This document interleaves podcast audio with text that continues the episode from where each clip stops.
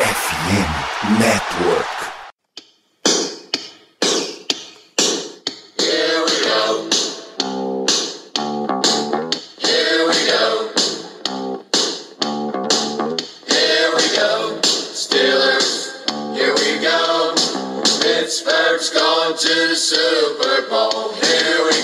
Muito bem, pessoal, estamos ao vivo mais uma semana em twitch.tv barra blackyellowbr.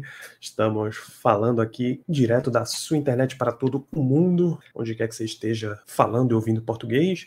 Estamos aqui para falar de Pittsburgh Steelers em mais uma semana. Embora o Steelers esteja em bye week, a gente está aqui para falar desse time, como sempre.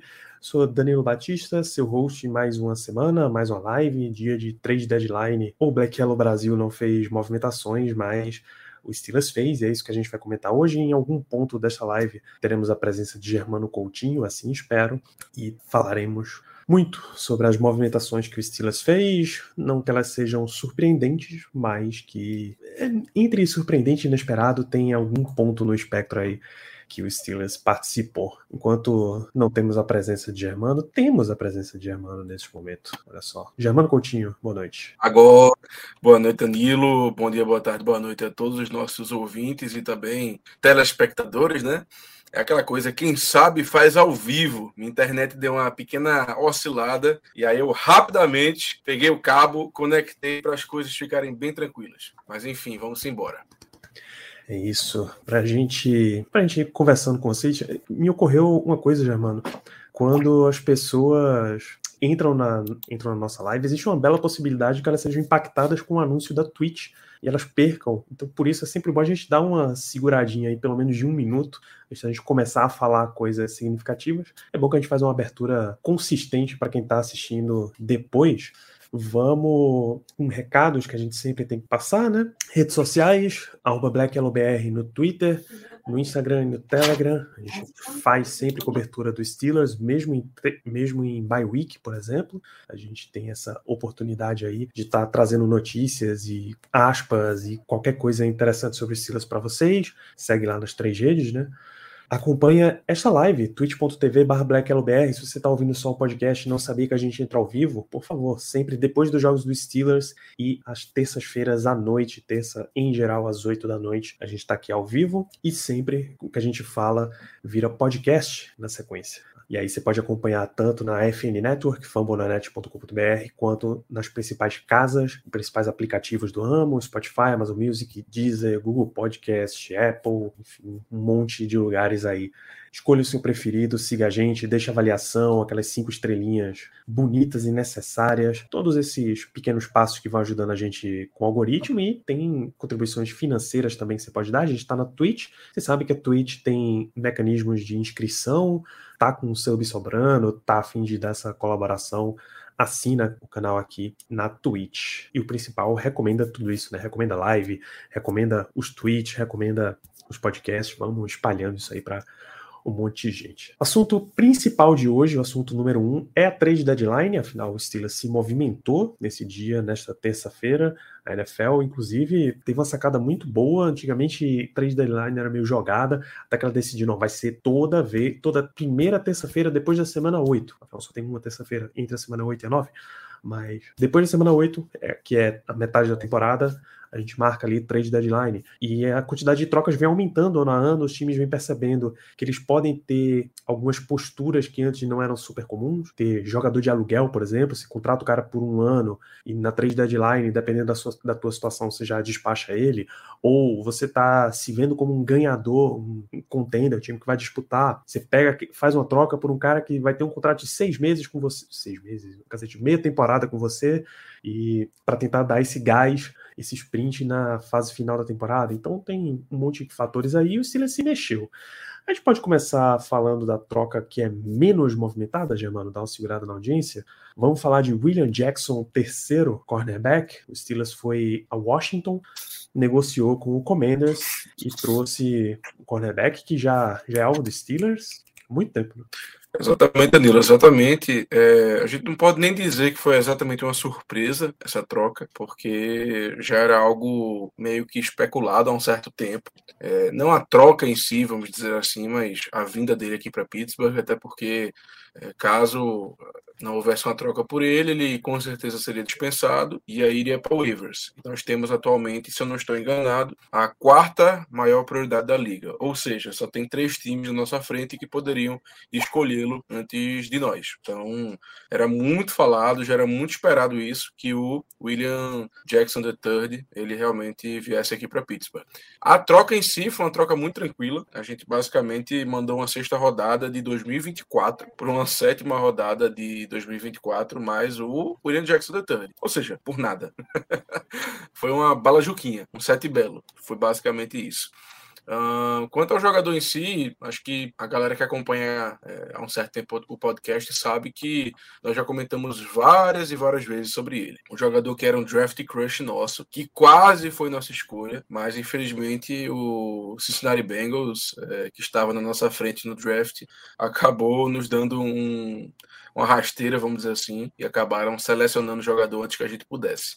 E aí, como todos nós sabemos, tivemos que nos contentar, se é que essa é a palavra correta, com o Arthur Burns e dando o que deu, né? William Jackson teve uma carreira boa lá em Cincinnati, é, era um dos poucos cornerbacks na época que conseguia marcar o Antonio Brown de um modo minimamente aceitável, porque realmente o Antonio Brown era muito complicado de se marcar, mas eu lembro, eu lembro distintamente que o William Jackson III era um desses CBs que conseguia marcar ele de até certo ponto, que não fazia um trabalho péssimo nas vezes que eles se enfrentavam.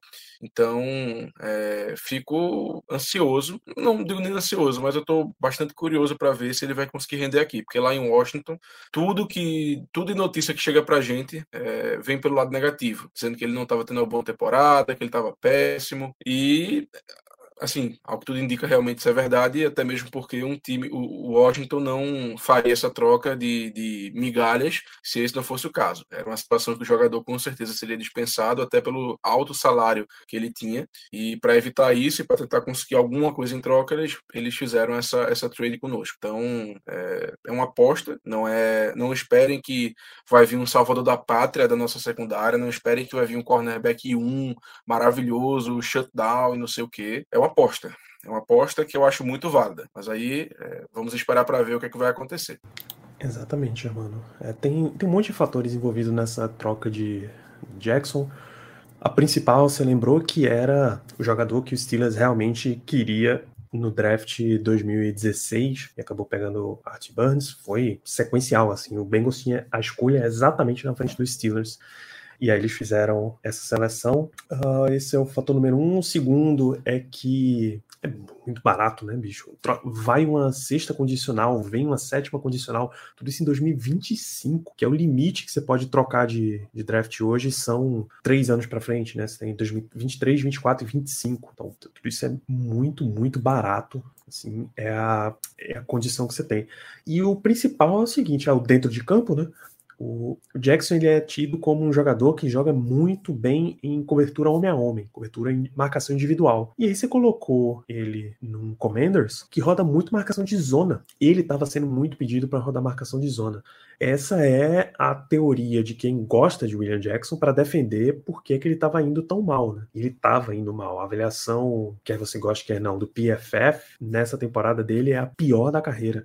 O Futebol Focus está com nota de 49, coisa assim, uma coisa muito, muito lá embaixo, a avaliação dele nessa temporada. Então, isso já tem que te dar a demonstração de calma preço tem que te dar essa demonstração, a performance do cara para as avaliações, especialmente o Pro Football Focus, tem que botar uma bela dose de calma aí, porque ele realmente, como o Germano disse, não é, não tá vindo para ser um salvador da pátria, né? Tem que ser um cara devagar com a história. Aí a gente lembra, por exemplo, de aquilo, a pergunta do, do Thiago aqui, se ele seria um Witherspoon segundo. A gente lembra a quantidade de semanas em que aquilo nem foi usado, né? Ele não participou do training camp e não não estaria entrosado com o time, acostumado com o estilo, o estilo de Seattle, de onde ele veio, era diferente e tal, mas a gente espera que, como essa troca foi feita imediatamente na hora da bye week, o Steelers tem a oportunidade de usar esse período inteiro, o Steelers vai treinar até quinta-feira, para integrar o jogador, para colocar ele adaptado o mais rápido possível, para ele já participar, né? Se você já colocou aquilo no banco no último jogo, pode se esperar que a utilização dele vai diminuir e que alguém comece a pegar mais snaps desse tipo. Eu até me, me, é, me confundi então, Danilo. Eu falei acho que 2024, é pior ainda, 2025. Meu amigo, eu nunca vi uma troca tão, tão longa, sério. Eu realmente não lembro de nenhuma troca assim que eu, que eu tenha conhecimento de ser um negócio tão pra frente, mas tão pra frente. Basicamente foi assim, ó, eu quero jogador e só pra garantir, só pra não ter nenhum problema, nenhum risco, eu vou lhe dar essa bala Juquinha aqui. Aí o Commanders aceitou. Basicamente foi isso. eu, eu dei uma caidinha aqui rápida, então não sei se você chegou a falar, Danilo, mas um ponto importante é, na vinda do William Jackson é o seguinte: ele é um cara que se dá muito bem na cobertura homem a homem. E nessa temporada é, nós somos o, o, segundo time que mais atuou né, nesse sentido, que mais teve cobertura homem a homem. Se eu não estou enganado, só atrás do Saints. Então, é, e uma das maiores críticas a ele lá em Washington era justamente essa: que o Washington jogava muito em zona e que ele não estava se adaptando. Então, talvez essa mudança de áreas faça muito bem para ele e principalmente a mudança de esquema defensivo. Isso. Você precisa contar com esse, esse tipo de mudança de cenário para ver se dá uma resgatada no jogador. Por isso, esse tipo de movimentação super baratinha é, é, mais, é mais interessante até. E um outro ponto central aí dessa história vem do relato da Josina Anderson. Eu sei que eu acho que ela era ESPN e agora está na CBS que é que a troca deu uma. O Léo levantou outro ponto aqui. A troca foi levou um pouquinho mais de tempo, porque assim, o, Steelers queria. O jogador queria sair de Washington já tem um tempo. Ele já tem umas duas ou três semanas que ele tá pedindo troca de Washington. E aí a troca foi demorando, demorando, demorando, porque o time que ele queria vir jogar, o preferido dele na história, é o Steelers. E aí a troca demorou porque os times demoraram para acertar esses termos. Aí é informação da Josine Anderson, que é até uma, é uma insider muito boa. Já foi, ela, exatamente, ela já foi da ESPN, já foi da Fox, já foi do Showtime e hoje tá na CBS Sports. E o Léo trouxe um ponto importante aqui, ele já foi treinado por por Terry Austin. É, Terry Austin já foi parte do staff, coordenador defensivo, acho, do, do, Cincinnati Bengals, e por um ano os dois coincidiram, né? O, William, o Jackson estava lá e o Terry Austin estava lá no Bengals também. Foi, acho que o último ano da gestão do Marvin Mills, antes do Zach Taylor. Zach Taylor, né? O técnico do, do Bengals, antes do Taylor assumir. É, isso, isso. Então a carreira do cara foi isso, ele foi draftado pelo Bengals imediatamente antes do Steelers, passou todo o contrato de calor por lá, foi para bateu na free agency, porque o Bengals estava começando a renovar o, o, elenco, e o Bengals assinou, o Washington assinou um contrato razoável até, é coisa de três anos, 40 milhões, assim, com ele, e isso, o que é que fica aí do Steelers? Tem uns 5 milhões que, ele, que o Steelers ainda tem que pagar, se a memória não falha, do contrato inteiro de 12 desse ano. Ano que vem ele pesa mais uns 15 contra o cap. Disso são 12 milhões de, de salário. A ideia é que o Steelers dê uma avaliada no cara. E se ele valer a pena, se o Steelers achar que corresponde, aí você renova o contrato, dá uma extensão e faz esse ponto. Boa noite, Léo Lima. Boa noite, a gente tarda, mas não falha, né? É isso aí, vamos. William Jackson no terceiro? Cara, eu achei bem interessante, eu comentei no chat do dele com o Terry Walshin, né?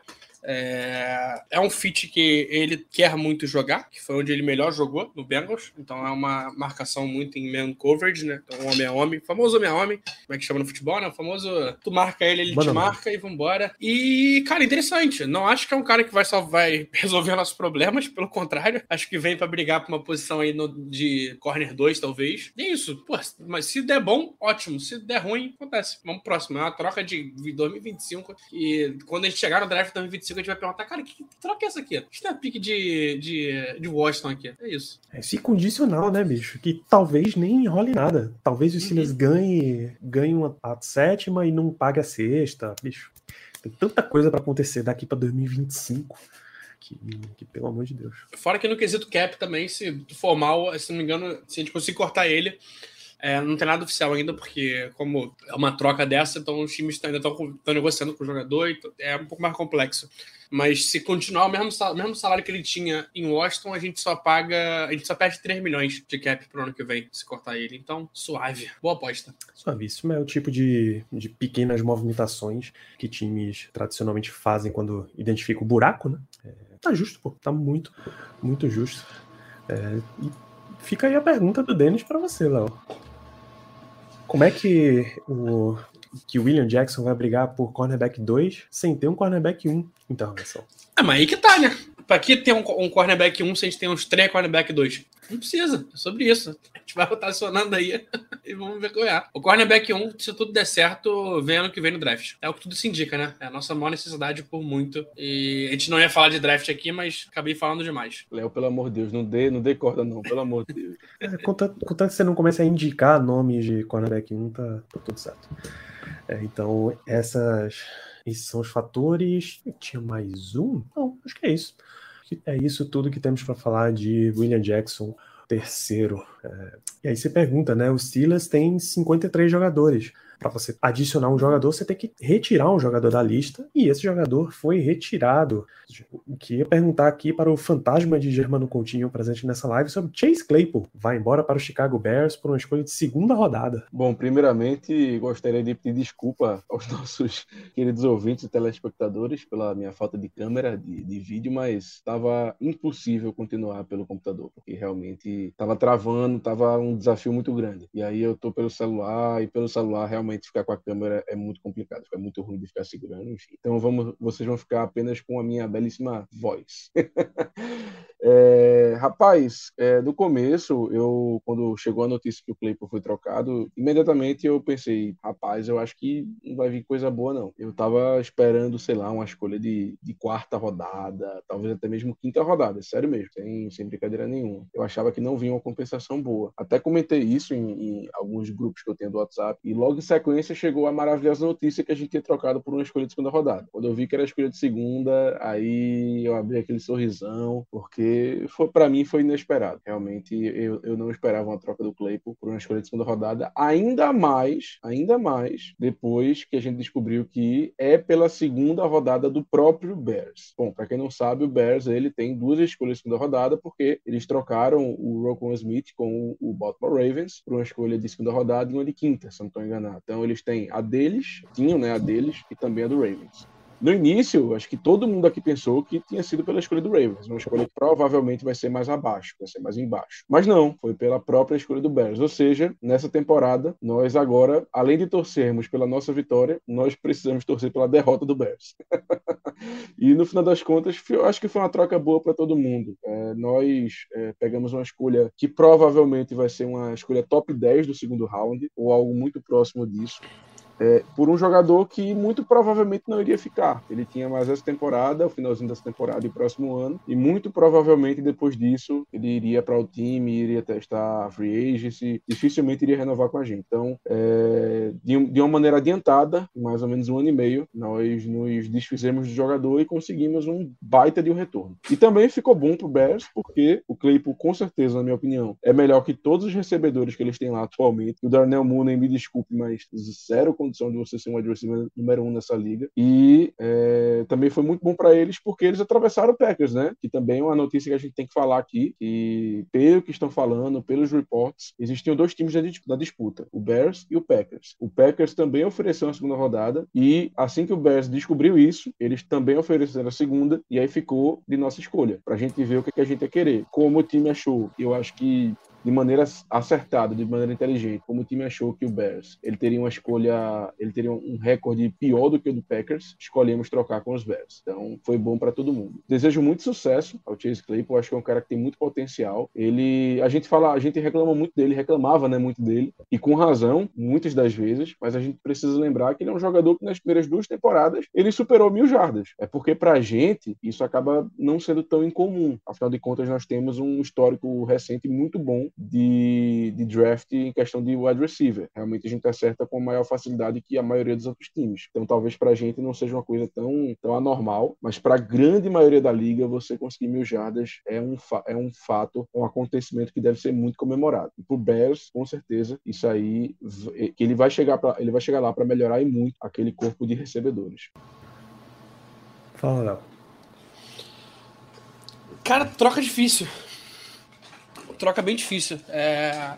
Temporada difícil como um todo, é, nesse quesito. A gente perdeu o Juju no início da temporada, que não foi por troca, mas é, cara, é sempre bom lembrar que era o nosso nossa cara de confiança, né? O cara da bola curta, o cara da bola rápida. E agora perde Claypool também. É, apesar de ser um valor muito bom. É, pra vocês terem ideia, a gente pegou o Claypool na 49, se eu não me engano. Por aí. A gente pegou o Claypool na 49. Pode ser que a gente tenha. É, se, se, as coisas continuarem como estão hoje, é, nosso time indo mal, terminando mal. eu, eu, não tô conseguindo me segurar, porque para quem tá, no, tá nos ouvindo só em podcast não tá vendo isso, mas é, o Germano Coutinho está agora com uma foto na tela como correspondente por telefone. é sensacional. É, mas voltando a falar de Claypool, é, cara, se tudo continuar ruim, a gente é capaz de ter três escolhas top 40 no draft. Cara, eu, eu não faço ideia, é, e Danilo também não vai saber de cabeça, quando foi a última vez que a gente teve algo parecido com isso, algo perto. É, é, muito, é muito raro acontecer algo assim. Então, cara, a gente, ter, a gente vai ter um bom capital de draft para ano que vem. Se a gente conseguir pensar, é, é, planejar bem, vai ser interessante. É, o Germano falou que é uma troca acertada, porque escolheu em tese o time pior, né? Apesar de que, como o time do Packers é, é, é coisa ruim, capaz deles ficarem ainda pior que o Bears só pra ferrar a gente, né? É a cara dos Steelers acontecer isso. Tomara que não. É, mas é um jogador bom, um jogador que tem tudo para evoluir, um jogador que tem tudo para crescer. É, tá indo para um esquema que vai favorecer ele, vai ser o principal recebedor do time, é, com, com o QB novo que tá evoluindo também. E, cara, pra gente agora é é, é, pensar que a gente pegou dois recebedores não foi à toa no draft. Apesar do Calvin Austin estar tá machucado, é, não sei se chegaram a falar, ele operou hoje, então ele já, não, tá, já estaria fora da temporada, mas operou hoje. Então acho que o nosso foco mesmo para ano que vem é usar mais o Calvin Austin, é, que, ele, que ele veja campo, que ele seja talvez um titular do time. É interessante, cara, interessante, interessante. Acho que tem tudo para gente, a gente conseguir evoluir. É, e uma pena para o nosso menino Pickett que perde um alvo é, seguro, né? Querendo ou não, o Claypool ainda era um jogador seguro para um QB calouro que está começando o desenvolvimento. Isso é uma pena que o Pro Football Reference não está me ajudando aqui, porque ele tem uma página. De... Ah, olha só, agora ele resolveu abrir. É uma página dedicada ao histórico completo de draft da franquia. E aí, bicho, vou ficar dando scroll aqui por muito, muito tempo até ter qualquer coisa minimamente parecida com, com isso, porque é difícil você ter, falando primeiro de capital de draft, é difícil você entrar nesse tipo de conjectura, porque o Steelers não é muito afeito a grandes movimentações. E para você ter muita escolha no topo, você precisa se movimentar.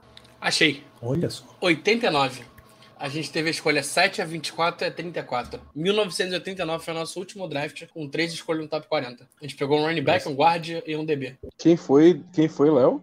É, Tim Worley, é, Tom Ricketts e Carnell Lake. Ah, Carnell Lake. Carnell Lake eu conheço, mas os é outros história, dois... Porra. O, o running back, o nome dele não me é estranho. Ele o... teve oito touchdowns, 455 tentativas de corrida. É. é, o, nome dele, o nome dele não me é estranho, mas dizer que eu conheço aí realmente é, é mentir. Deixa eu manter Germano aqui na tela enquanto a gente está batendo esse papo.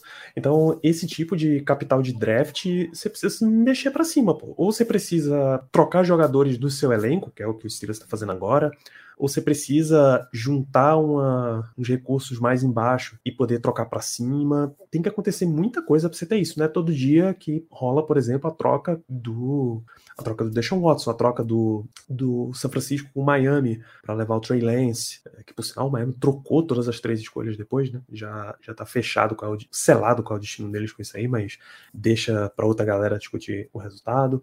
Então, muita coisa tem que acontecer, o Steelers não faz, então era bem claro que a gente não ia ter isso daí. Valor do jogador, eu acho bem ok, bem bom, assim. Eu acho o Claypool digno de uma escolha de segunda rodada. Acho até parabéns pro Steelers por ter draftado o cara na segunda e mantido o cara na segunda. Tá draftado com uma segunda média para baixo e vender para uma segunda média pro topo do round. Danilo, é, é o famoso. A gente pegou um carro numa concessionária, é, usou ele por dois, três anos e vendeu pelo mesmo preço. Tá ótimo. Isso embora a depreciação de, de carro seja muito mais pesada do que de wide receiver na liga, ainda, ainda, vale considerar aqui, é, você tem essa oportunidade de vender pelo mesmo valor que você comprou. É, tem na live de terça passada, eu estava aqui com o Diego, e esse é um trecho que vai sair em podcast na sexta-feira. Vejam como a linha do tempo aí é super variada. A gente chegou a comentar que tipo de diferença, alguém perguntou, que tipo de diferença o Marcan faria, a gente esperava de um Marcan. Só que a gente já estava pensando na próxima off-season, né? E uma coisa que a gente mencionou é o Marcan com o Andy Weidel, que é o assistente general manager e que veio agora nessa, nessa movimentação aí de front office dos Steelers, é que o time começasse a pensar mais ágil em movimentações, que o time fosse mais direto em movimentações. É que o time visse, ok, qual é o valor que eu tenho por Chase Claypool? Eu acho até que Claypool foi um exemplo. Qual é o valor que eu tenho? Tá, da onde eu consigo tirar isso aqui? É Bears? É o Packers? Estou precisando? Liga para essa galera. Liga pro Gutenkunst, liga pro Ryan, Ryan Pauls, que eles trocaram de Ryan para Ryan em GM, é um negócio de doido. Vamos resolver. Como é que a gente resolve? Beleza, conseguiu a troca? Troca. Como é que a gente repõe isso daqui? A gente já tem no elenco? A gente precisa buscar? Da onde a gente tira? E esse valor que a gente está recebendo, a gente pode mexer de novo? Não vale? Beleza, como é que tá o próximo draft? Como é que tá... Todo esse tipo de observação, de movimentação que a gente via Kevin Colbert sendo muito mais cauteloso, até hoje é são surpreendentes. As trocas pelo para subir para draftar o Bush e a troca pelo Inca, pelo amor de Deus, não passa pela nossa cabeça que, que Kevin Colbert faria aquilo. Que eu diria então, que talvez não foram nem coisa dele, né? Eu não verdade. duvidaria que fossem coisa do próprio Marcan, ou então do. O nome do rapaz que foi pra, foi pra Filadélfia. É, não Hunt. duvidaria que fosse coisa deles. Com certeza. Então você tem esse tipo de agilidade de movimentação, é uma coisa que a gente espera. E por fim, o que é que sobra no Steelers? Alguém. A gente pediu perguntas lá no Twitter, o, o André, André LM008, obrigado pela sua pergunta, André. Quem vai ser o wide receiver 1? quais são as possibilidades de vitória. A parte de vitória a gente guarda para mais para frente. E é o seguinte: o wide receiver 1 é um cargo que está em disputa. Embora nos nossos corações alguém já assumiu esse cargo, para os Steelers vai ficar lá. Até porque para os Steelers não interessa muito hoje ele cravarem quem é o wide receiver 1. Em questão contratual, é Deontay Johnson tranquilamente. O contrato dele vai falar mais alto nessa disputa. Mas na hora dentro de campo, ele Johnson recebe mais alvos, mas quem corresponde mais é Pickens. Então você vai sempre ficar tendo esse tipo de coisa. Com quem as defesas vão se preocupar mais? A impressão que tá dando é que Pickens está sendo mais observado. A quantidade de passes que ele teve na direção dele no segundo tempo diz muito sobre isso para mim. Então, pouco importa nessa temporada quem é o wide 1. Quer dizer, pouco importa agora quem é o wide 1. Tá aberto. Mas eles dois são 1 e 2. Como é que a gente repõe isso, Léo? Que é inclusive a pergunta do Thiago aqui. Cara, difícil, né? É difícil. A gente tem em tese, vamos lá, vamos, vamos pensar como, como Matt Canada. Inclusive, é, antes de falar disso, só recuperar um tweet que a gente comentou bastante hoje lá no nosso QG. É, a gente pediu para mandar embora o Canada, não o Canadian. Então acho que é, trocaram aí o Canadá pelo canadense. Mas é isso, é isso. Perfeito, Thiago. Mas o grande ponto é, é em tese, quem é o nosso wide receiver slot é, próximo da lista? Era o Gunner. Gunner não tá jogando bem bem. Não tá tendo espaço, a gente tá vendo muito pouco ele em campo. Não acho que o Gunner vai assumir isso. O que eu, o que eu tô sentindo que vai acontecer um pouco mais, é, o Matt Canada ele tinha muito uma visão de jogo é, que alinhava no 12 personnel. 12 personnel é basicamente um cara no backfield e dois Tyrands em campo. É, eu acho que vai começar a acontecer mais isso. A gente vai ver mais o Conor Hayward em campo, é, vai ver mais um pacote com Pat Frymore, talvez até aberto como, como wide, e o. E o. Como é que é o nome do rapaz? O outro rapaz? Zach Gentry. Zach Gentry. Zach Gentry também em campo, que tem, tem, tem mostrado uma evolução. Então acho que vai ser muito mais nessa pegada de vamos trabalhar os nossos jogadores que a gente tem aqui, mas num formato que o Matt Canada estava mais acostumado, que é jogar com uma linha, em tese uma linha um pouco mais forte, porque tu tem mais dois jogadores na linha, é, é mais forte, né, em tese, né? É, talvez isso melhore o jogo corrido, talvez seja um bom ponto pra gente, pra gente estudar. Talvez isso facilite é, com jogadas mais trabalhando o, aquela área entre os números a gente sempre fala, né? Já que o Tarente está colado na, na linha ofensiva, a chance dele correr para frente ali, para perto do. pro meio do campo é mais fácil do que, do que correr para ponta, geralmente. É, então é uma possibilidade. É... E, cara, também tem a possibilidade da gente recuperar o garoto que jogou na off-season pra gente. Que tava no Pets Squad, não lembro se ele está ainda. Von. O, qual é o nome dele? O Von. Elevon. Eu acho que era, Televong, né? É, o Televon. É, é, ele mesmo, é ele mesmo. Então pode ser que, que, seja um nome pra gente ver aparecendo mais em campo, né? Nem que se ele tiver ainda no nosso Pets Squad, eu confesso que eu não lembro dessa informação, mas é, pode ser que a gente veja mais ele em campo. É, ainda não olhei como tá a Free Agency, então essa semana vai ter muita movimentação, vai ter muito time cortando o jogador ainda. É, vamos ficar de olho, cara. Pode ser que, a princípio, a gente vai jogar mais com dois tarendes. Esse é esse é o princípio. É, mas exatamente o que vai acontecer, cara, o que se passa na cabeça de Matt Canada, aí Germano, tu sabe dizer isso, Germano? Porque eu não faço ideia.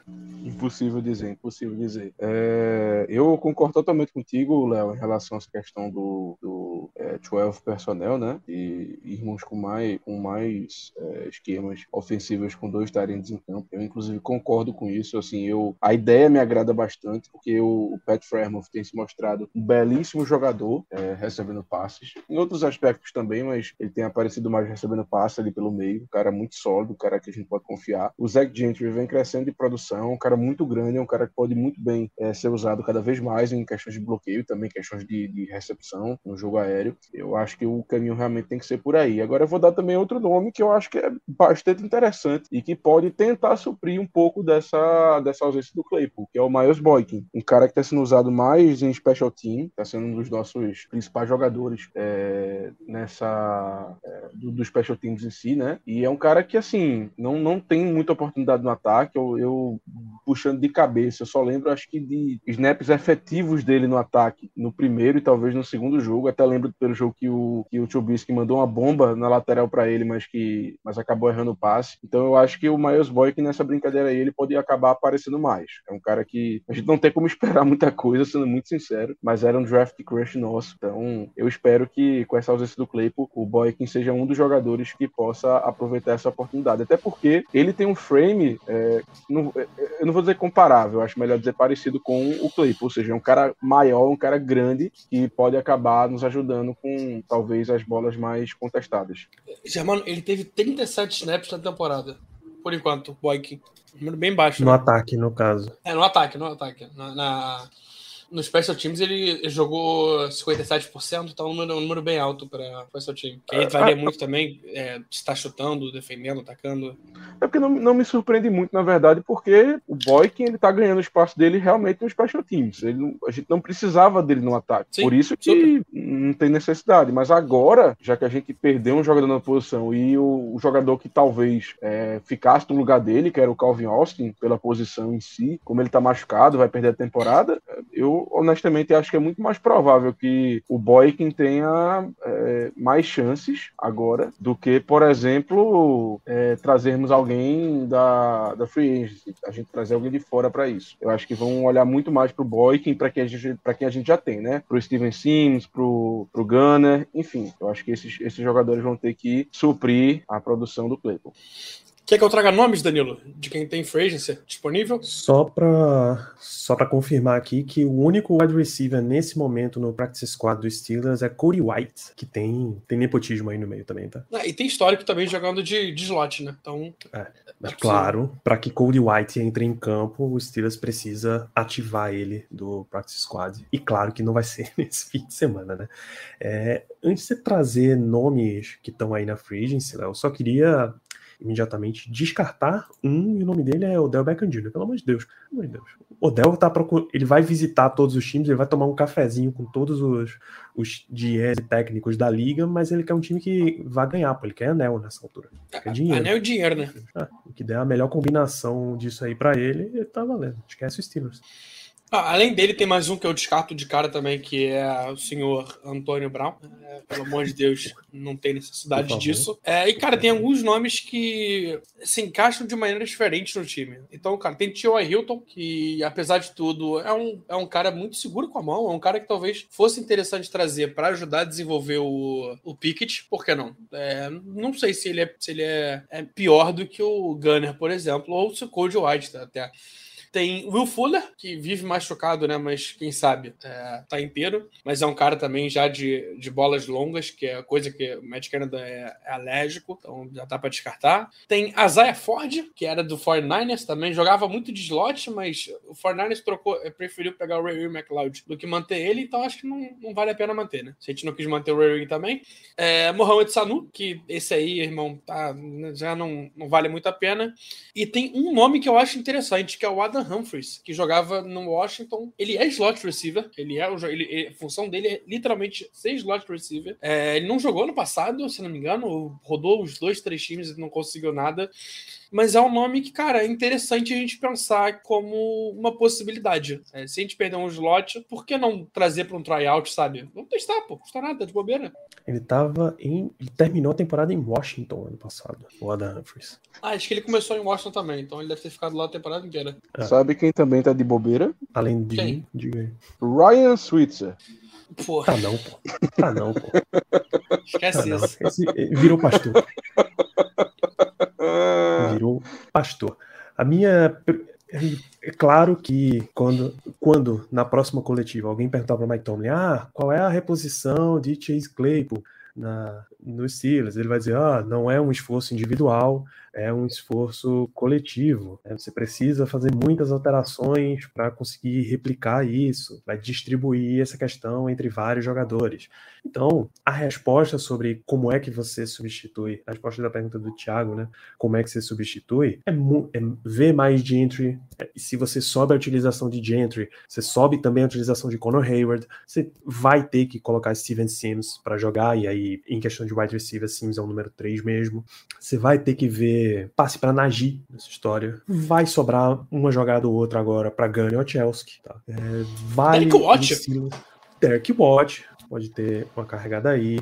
Os Steelers. E, isso aí não. Existe viu? a chance dos Steelers acionar Anthony McFarland do Practice Squad para ter uma jogada ali que ele vai receber um passe, ele jogar dois snaps de ataque que seja.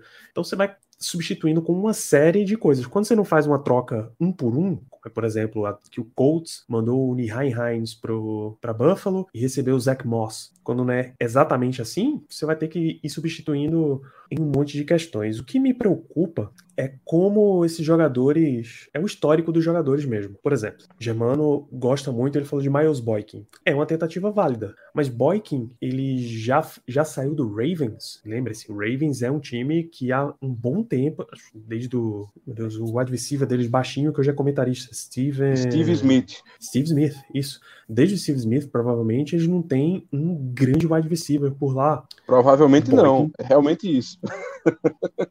é porque eu fui pro grande, mas um bom que adiantasse, assim.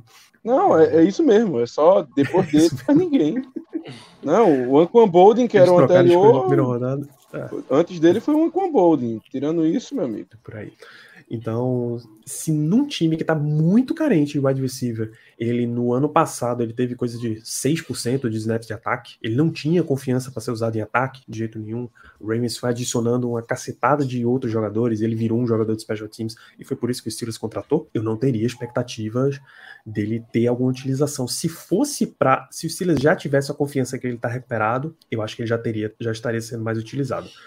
É, mesmo vale para Steven Sims. Ele também só veio parar num contrato de future reserve dos Steelers porque ele perdeu um espaço absurdo nas últimas temporadas, saindo de Washington para cá. Eu não tenho percentual de utilização dele, mas imagino que tenha sido bem baixo também. Em qual, em qual time? Em Washington. Washington, antes de vir. Ah, pô, ele já tava no, já tava no Steelers no final do ano passado, teve zero. A estatística dele é um jogo participando, zero como titular, zero, zero, zero, zero, zero, zero, zero, zero, zero. O Steelers trouxe para ver o que é que tinha. Ele tem três passes na direção dele até agora, duas recepções para menos uma jarda, sabe? O Steelers, eu imagino que o Steelers esteja vendo Steven Sims como um jogador de end around Meu Deus do céu, isso é muito patético, cara. O Steelers tem dois wide receivers que ele usa só pra isso, só pra end around. E as Gunner, três bolas foram no último jogo. Coisa. Gunner Chelsea, a mesma coisa. Se Gunner fosse, tivesse jogando como um grande wide receiver, ele não teria saído do Patriots. Isso. Então você tem três jogadores ali que, em tese, deveriam estar recebendo mais atenção, mas que o histórico recente deles é bem, bem fraquinho, assim. Ô, Danilo, sabe quantos targets o Gunner teve na temporada até agora? Ele teve algum target na temporada? Zero. É. Zero. Ele só contabiliza duas corridas, é, uma para zero jardas e uma para 18, e retorno, só. É, é, surreal. E olha que ele teve mais snaps do que do que o Boykin. Ele teve, teve dois snaps a mais no ataque que o Boykin. É, é surreal. É, e, cara, eu lembrei de mais dois nomes. Dois não, três nomes, vai. Por conta do. Um, dois por causa do Fosgo e um, um que é de um Tyrande, que é o Steinberg, que a gente cortou, é, tá sem time, mas pode ser um movimento que a gente vai fazer, já que a gente vai começar a usar mais Tyrande. E é um cara. É, um, é o famoso é, wide receiver gordo, esse cara, né? Não bloqueia nada, ele só serve para receber. Então, é um nome para ficar de olho. E, cara, o o Fosgo, ele colocou aqui, não tem running back bom para receber passe na free agency? Tem, tem dois nomes. Tem David Johnson, o eterno David Johnson, e tem Carlos Hyde. São dois caras que recebem passe, apesar de tudo, né? Não o acho Philip que a gente vai atrás, não tá né? mais por aí não, né? Quem? Philip Lindsay? Ele tá empregado. Eu acho que ele tá no practice squad lá pela, pela FC Sul também, se brincar. Eu acho que ele tava no Chargers, né? Ele tava no, não, ele tava no Colts, mas saiu já empregado de lá. Ele tá que... sem clube. Aí, Philip Lindsay. E a gente volta para esse caso, que é o seguinte: o Steelers, certamente, para pegar um jogador assim, ele colocaria no practice squad. Vai, deve abrir uma vaga tá? no practice squad, que é a de Nick, Nick Skiba. Porque se Boswell se recuperar, você não precisa ter outro kicker ali, então você corta um kick vai. O corte feito para trazer Nick Skiba foi de um wide receiver, Josh Malone. Ou seja, é de se esperar que o Steelers tenha Malone na frente da lista. Tinha um outro wide receiver também que eles lidaram aí no, em questão de pré-temporada.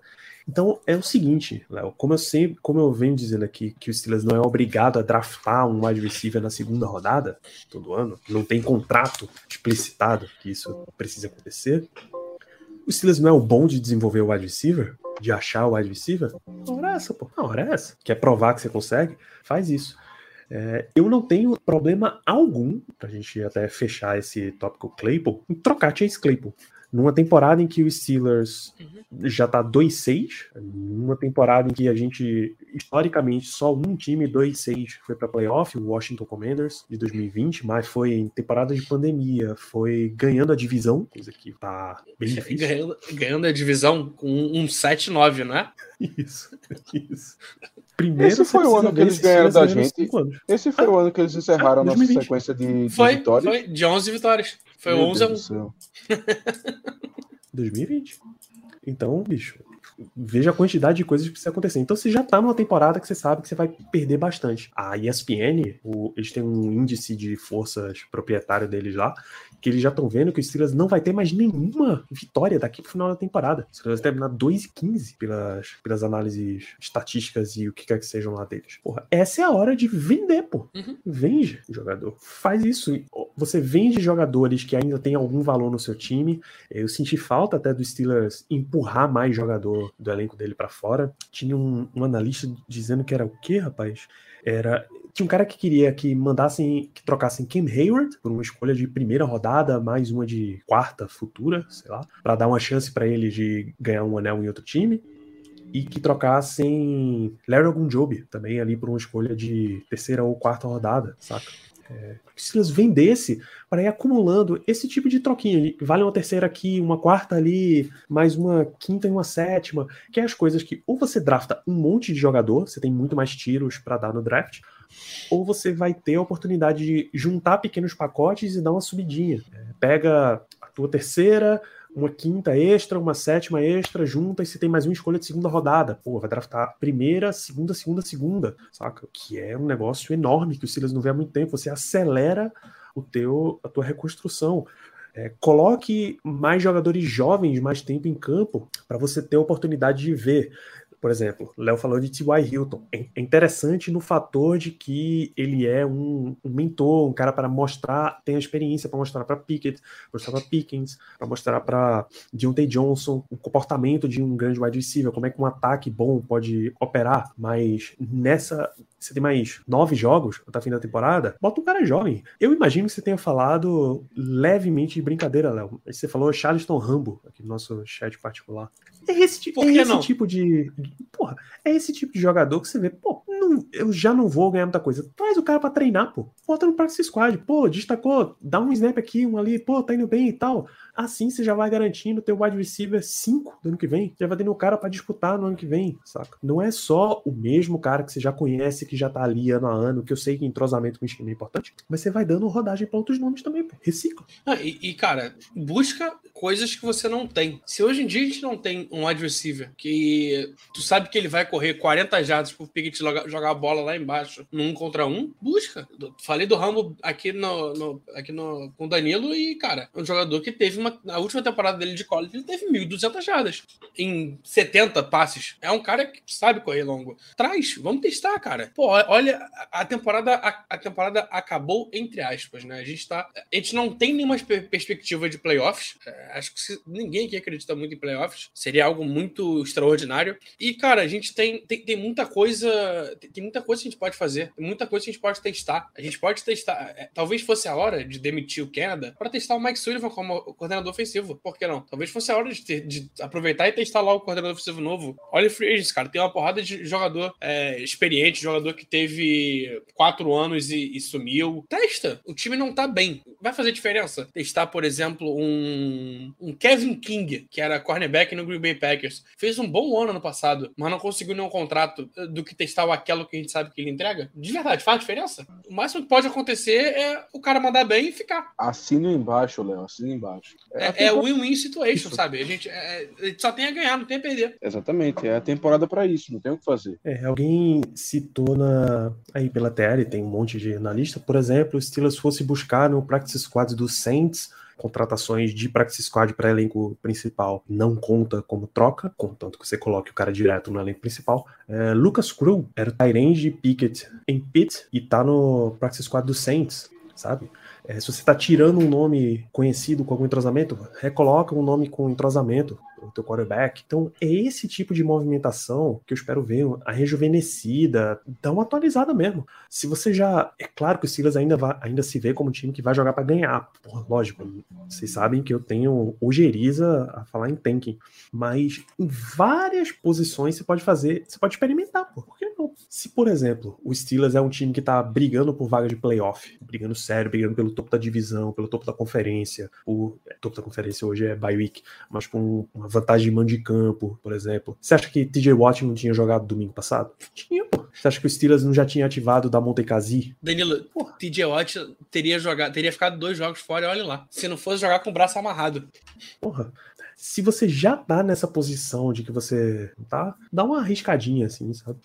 Por fim, nesse papo é que ainda vão, a liga ainda vai ter movimentações, porque vocês devem ter ouvido um monte de nomes por aí, dizendo: ah, tal time tá tentando trocar jogador tal, dizer, tal time tá prestes a cortar jogador tal. O Washington Commanders estava prestes a cortar o William Jackson III, que é para atrair os times para ver se alguém fisga e dá uma condicional de sétima rodada, dá qualquer coisa. Meia bala juquinha melada já tem um monte desses jogadores que não foram trocados, efetivamente. E que os times vão ver, pô, não, não preciso ficar com esse cara, vou cortar. Vai sobrar uma galera. Sempre sobra um, um batalhão de wide receiver jovem, segundo anista, terceiro anista. É, o Denzel, Denzel Mims não foi trocado nessa, nessa janela, foi? Não. Mas ele era um não foi. Que tava o pedindo. Elijah Moore que pediu pra ser trocado não foi. É, e, cara, fora, fora jogadores do draft que foram draftados e não foram aproveitados. Pô, quanto de wide receiver não teve aí, cara, que gente nem, a gente nem lembra que existe, mas, cara, no draft todo mundo falava, pô, seria uma oitava, uma sétima rodada. Se tivesse uma oitava rodada, por que não pegar esse cara? Tá aí, sem clube, pô, bota pra testar, cara. Eu, eu sinto muito a falta desse tipo de movimentação no, no Steelers. É, a gente vê 49, cara, 49ers, cada semana tem pelo menos um running back novo é, indo pro jogo, que ninguém nunca ouviu falar.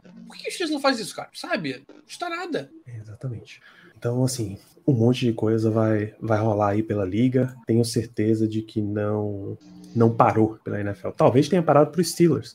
Talvez as, as, únicas movimentações que você vai ver vão ser quem vai ser cortado para voltar TJ Watt, que o palpite fortíssimo é Ryan Anderson. Quem vai ser cortado para voltar da Monte Casia, aí eu realmente. Ah, eles botaram um cornerback no, no elenco, vai, vai ser ele. Josh Jackson tá no, tá no elenco principal, ou Quincy Wilson tá no elenco principal, enfim, vai ser ele que vai rodar. Então, é só nesse sentido aí que a gente espera ver alguma movimentação para os Steelers. É, deixa eu passar o que já rolou de perguntas por aqui. Essa a gente já respondeu, o Rosmin Fosgo, sobre running back barato na free agency. Eu não espero ver nada de running back nesse sentido. Porque os, se o Steelers tivesse, talvez, vislumbrando qualquer movimentação de running back, eles usariam um pouquinho mais Ben Snell, eles teriam ativado alguma vez McFarland, para ver o que tem ainda, para ter aquela última garantia de ok, não dá, não tá dando, vamos atrás de outro. Então eu acho que não rola. O Hélio pergunta sobre Steven Sims virar wide receiver 3. É o, é o que se imagina, até porque não tem ninguém para contestar ele aí por essa vaga.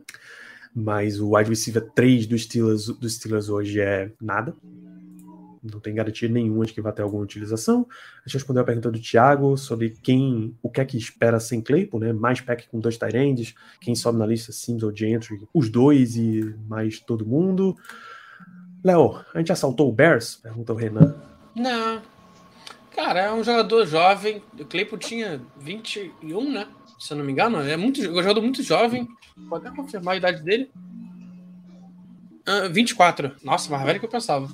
É, continua sendo jovem. É, ano de, ainda tem mais dois anos ainda. De, esse ano, mais um de contrato. É um jogador que tem um teto alto, cara. É, ele foi muito mal aproveitado nos Steelers. É, a melhor temporada dele foi justamente quando o nosso coordenador ofensivo era o Fit, né? Olha o nível.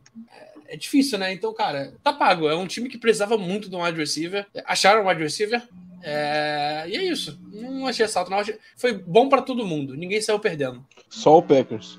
É, sim, e Cara, isso deve ser bom. O Aaron Rodgers, porra, o Aaron Rodgers estava ao vivo no, no programa do Pat McAfee, como ele faz toda terça-feira, porque afinal agora é o programa dele também, jurando que ele ia dar um breaking news ali ao vivo. Diz, ah, não, tá rolando uma movimentação aí pelo Chase Claypool e pff, nada aconteceu. Ah, que pena, Aaron Rodgers. Puxa, fico tão triste por você. Muito triste. Era só ter pagado, botado mais uma terceira aí no jogo que vocês levavam, pô. Olha só. Cara, imagina. A segunda e terceira estava soltando favos aqui. Capitalismo. Qual é a expressão correta para isso, Germano? Estaremos peidando arroz de felicidade. Muito obrigado, Germano. É, e Essa tem a famosa expressão, correta. né? É, todo dia sai na rua um malandro e um otário. É, é, graças a Deus a gente não foi nem um malandro nem um otário hoje, né? A gente foi o, o, o, o aleatório. Um transeunte. Foi só um qualquer. É, tem mais, mais uma pergunta, a outra metade da pergunta de do André, que ele mandou lá no Twitter, né? Sobre quem é o wide receiver 1 é Deontay Johnson, mas com forte possibilidade de George Pickens, mas possibilidade de vitória no restante da temporada. Como eu disse, a ESPN está prevendo zero vitórias. Mas tem uns joguinhos que dá para ganhar aí no meio, né? Na nossa situação hoje, faltam nove jogos. Nove jogos? Oito isso, jogos. Isso. Nove jogos. Se a gente ficar pensando no time de hoje, não tô pensando em, em potencial nem nada. Pensando no que tá jogando bola hoje. Acho que a gente consegue ganhar tranquilo os três jogos. Não, não é muito. A gente tem coaches que tá com quarterback calor, basicamente. É, Falcons, que, cara, é o Falcons. É, e Panthers, que, cara, é o Panthers. Então são três jogos que a gente tem toda a possibilidade do mundo de ganhar. E ainda tem Raiders que no último jogo bancou quarterback. É, Bengals que, cara, tá numa fase. Desculpa, eu não duvido, é jogo de divisão, então não tem isso de. Não, é, não tem favorito, apesar de ter, né? É, dois jogos contra o Ravens, um contra o Browns também, então tem, tem possibilidade de tranquilo de ganhar três jogos. Acho que o 5-12 é um placar, é um, é um placar bem conservador até. Germano, você vê possibilidade de vitória por aí? Rapaz, é, eu, tô, eu tô nessa mesma linha de raciocínio do Léo. Eu acho que o time ele tem sim condições até concretas de, de conseguir mais vitórias. Não acho que vamos terminar a temporada, é, no caso, 2 e 15, né? Eu realmente acho que a gente vai conseguir sim mais algumas vitórias, mas eu tô um pouco mais pessimista, sendo muito sincero. Eu tô apostando muito mais em um, um 4 e 13, alguma coisa nesse, nesse patamar. Eu não, não tô achando que a gente vai é, conseguir muito mais que isso, infelizmente. Eu não, não tô confiando mesmo. Por tudo que o time vem mostrando, eu acho que tá, tá difícil, até porque, ao que tudo indica agora, até mesmo no vestiário as coisas não estão tão boas, né? Tem report saindo que não tá mil maravilhas, não. Kenny Pickett falou que a galera não tá treinando, não tá ajudando o playbook direito. Aí já, já tiveram outras informações aí também que o pessoal não tá, não tá gostando muito dessa, é, desses vazamentos, enfim. Então eu tô um pouco pessimista e eu acho que também, principalmente pelo fato do Kenny Pickett ser um quarterback calor, de não ter tanta experiência e que isso vai acabar pesando muito contra a gente nessa, nessa temporada. Então eu acredito que sim, vamos ter mais algumas vitórias, mas não acho que vai fazer tanta diferença não. Hoje eu apostaria em mais duas. No máximo, no máximo, no máximo, mais três vitórias. É isso. Você viu algum rumor de troca por Najee, Léo? Eu não vi nem. Cara, eu vi gente citando é, o Najee como poss possível jogador que o Steelers trocaria, mas nada que desse para levar em conta e nada que desse para botar muita fé, não. Não, não, não tem por que trocar o Najee.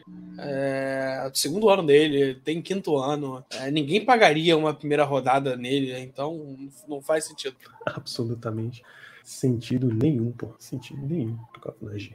Então, essas essa foi a trade deadline dos Steelers, que foi surpreendentemente movimentada. Até e aí, jovens. O nosso objetivo primordial, primário nessa live voltar um pouquinho aqui, era responder perguntas de vocês. Aí é sobre qualquer coisa que não envolva draft de 2023. Pode perguntar, fica à vontade. Danilo, tenha cuidado, viu? Porque a galera vai perguntar sobre o draft de 2024. Qualquer. 2025, né? Que a gente trocou pique, né? Fica à vontade. É, pode perguntar, a caixinha está liberada.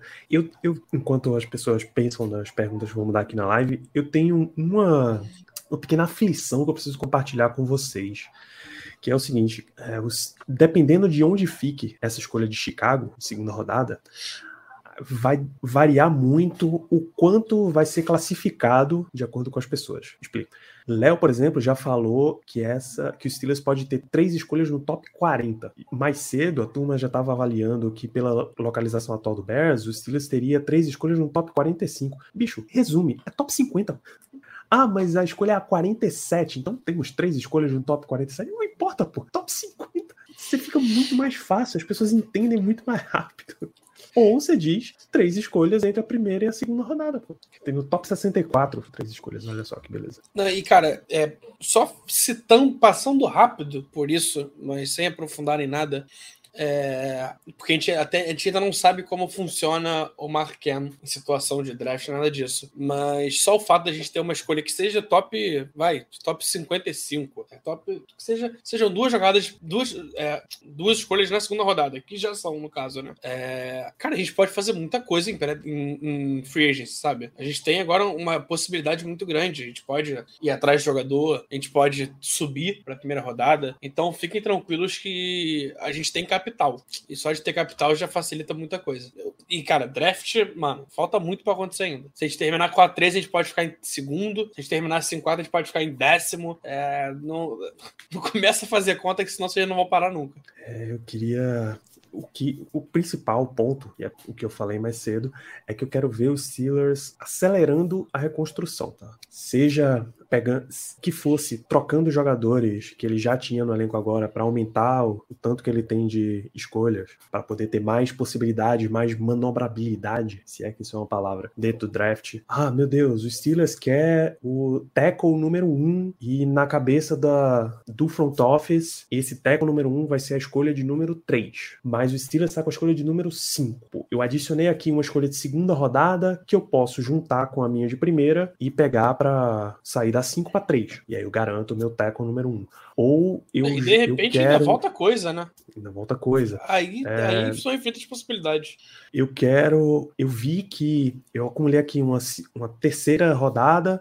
E na free agency tem sei lá, um, um cornerback interessante, interessante mesmo, que nunca estaria disponível para mim, mas que ele deu uma brigada com o técnico, eles estão trocando a comissão técnica da equipe, é uma gestão nova, eles querem mudar o estilo, e esse cara ficou disponível para troca. Um jogador jovem, que a gente observou muito, que o Silas observou muito tempo no draft dele, e a gente gostaria de ter o cara. Traz, usa esse capital extra que você adquiriu para trazer o jogador. Então, o principal é que quanto mais recursos você tem, mais você consegue ir manobrando. É, cap space o Steelers vai ter, que tem um monte de contrato para expirar. O time fez contratos mais curtos até pensando nisso. Então essa já é uma já é uma variável. O principal é qual é o teu plano. Tá? O plano é ter um ataque, ter um coordenador ofensivo e desenvolver o time para Kenny Pickett brilhar mesmo ou para saber se Kenny Pickett é o cara que vai, vai te levar longe. Então vá atrás desse plano. Mantenha uma, uma reserva ali de, de manobra de alternativas, mas vá atrás desse seu plano, pô. Investe no que, no que tu quer. Investe em ter uma linha ofensiva melhor, investe em ter recebedores melhores, investe em ter running, um jogo corrido melhor, em tudo funcionar para tu ir para frente, pô, para tu conseguir avaliar com exatidão de se esse é o teu quarterback. A pior coisa que você pode estar tá nesse momento de rebuild é você ficar na dúvida de, pô, mas será que eu tenho que dar mais um ano pro meu quarterback? Será que eu preciso esperar três anos para avaliar o cara? Olhei três anos, ainda tô na dúvida, eu preciso dar o quarto? Eu preciso preciso ir para a opção de quinto ano, eu já não consigo trocar. E aí, se eu troco, esse cara que está no mercado, essa opção de prateleira do meio, vale? Então faz um plano. Pô. Aproveita que você já tá embaixo mesmo, que você não tá mirando playoff, começa a mirar a próxima temporada. Pô. E aí o ponto número um já era coordena coordenação ofensiva, mas que ainda não rolou, né? E provavelmente nem vai, né? Conhecendo os Steelers, é, teve até alguma pergunta de que de Matt Canada. Não acho cair esse ano, acho muito difícil. É, se cair é quando terminar a temporada, então não, não botem muita expectativa sobre Matt Canada, não. Infelizmente. Até pra, cara, o que a gente conversou domingo. É, será que que não era hora de trocar o Pickett agora, no próximo draft? Capital para subir tem. Terminando numa terceira para subir para uma segunda, cara, tem, tem capital. Será que não vale a pena? Será que vale? É, não dá para saber. Não é com o Matt Canada que a gente vai saber, né? É isso. Então, que ano o Canada cai, a gente esperava que fosse 2022, agora a expectativa vai ficar para 2023, né? É isso daí. Vamos ver se, se vai rolar. Ah, Germano, se Pickett, pergunta do Rosman Foisgo, se Pickett mantiver esse nível, cuidando mal da bola, você substituiria quarterback? Você, não Steelers. Não, eu acredito que o Pickett, ele. Assim, claro, tudo vai depender de como a gente terminar essa temporada, como o Léo falou. É, cara, se a gente acabar com a pick top 3, a gente Bem provavelmente vai ter uma escolha, assim, a gente vai ter a chance de pegar ou o Bryce Young ou o CJ Stroud, que são os quarterbacks de Alabama e Ohio State, respectivamente que são muito bons. Vai ser realmente uma questão muito complicada, que nem vale muito a pena a gente entrar, adentrar nesse tópico agora em si, mas realmente é uma decisão muito, mas muito difícil. Mas, enfim, de um modo geral, não. Eu, mesmo o Pickett cometendo erros, mesmo ele tendo interceptações, eu não trocaria de quarterback, porque eu creio que a gente tem que dar uma chance maior para ele. Eu acho que um, um quarterback de primeira rodada, principalmente, ele merece, no mínimo, no mínimo, dois anos. O primeiro e o segundo ano, para ele mostrar do que ele é capaz do que ele é capaz, na verdade. Se no terceiro ano ele continuar tendo os mesmos erros, não demonstrar muito desenvolvimento, aí sim eu acho que no terceiro ano é que você pensa mais seriamente em mandá-la para o banco, em fazer uma troca por alguém, enfim. Mas eu acho que um, com o quarterback de primeira rodada, é, salvo se realmente ele, ele, ele demonstrar em campo que ele não serve para absolutamente nada, ele realmente é muito ruim, salvo nessas raras hipóteses que você vê nitidamente que não tem o que aproveitar ali, na minha opinião, tem que ser dado pelo menos dois anos, dois anos e meio para ver o que, é que ele consegue te dar. E aí depois disso é que você fica mais confortável em fazer uma troca. Então, respondendo a pergunta de modo mais, mais objetivo, não, eu não trocaria mesmo ele tendo esses problemas de interceptação. Eu daria pelo menos dois anos, dois anos e meio para a gente ver o que a gente realmente tem nele. Mas claro que tudo vai depender da nossa posição do draft, porque aí realmente pode ser uma situação que o Cardinals passou. Eles tinham o Josh Rosen, foi uma escolha alta de primeira rodada, terminaram com a pior campanha da, da liga, primeira escolha geral, tinha o Kyler Murray, que enfim, teve uma, uma, uma, um último ano de college muito bom, fenomenal, e fizeram a escolha certa. Tanto que o Josh Rosen hoje, ninguém sabe mais onde é que ele tá, basicamente. Nunca deu certo em lugar nenhum. Então, tudo depende. É, Josh Rosen, se a memória não me falha, ele tá num estado horrível. que chama Ohio. Se não me falha a memória, ele tá no Cleveland Browns, cara. Pobre Disputando posição com Joshua Dobbs. Isso. Eu acho que o Dobbs nem tava lá. Acho que esse é o nível do, do Cleveland Browns. Ou ah, seja, ou seja, se Joshua Dobbs é um free agent, o Steelers teria obrigação de ter trocado o Mitch Trubisky, trocado o Mason Rudolph e trazido o Dobbs de volta para ser o quarterback 2. Ah, isso aí é fato, isso aí é fato, absoluto. Não, os dois estão, mas um deles está em practice squad. Aí quem que é, irmão? Aí ah, é, é, com certeza é o Rosen, com certeza é o Rosen. O Dobbs ele tá no roster principal. Isso aí eu garanto.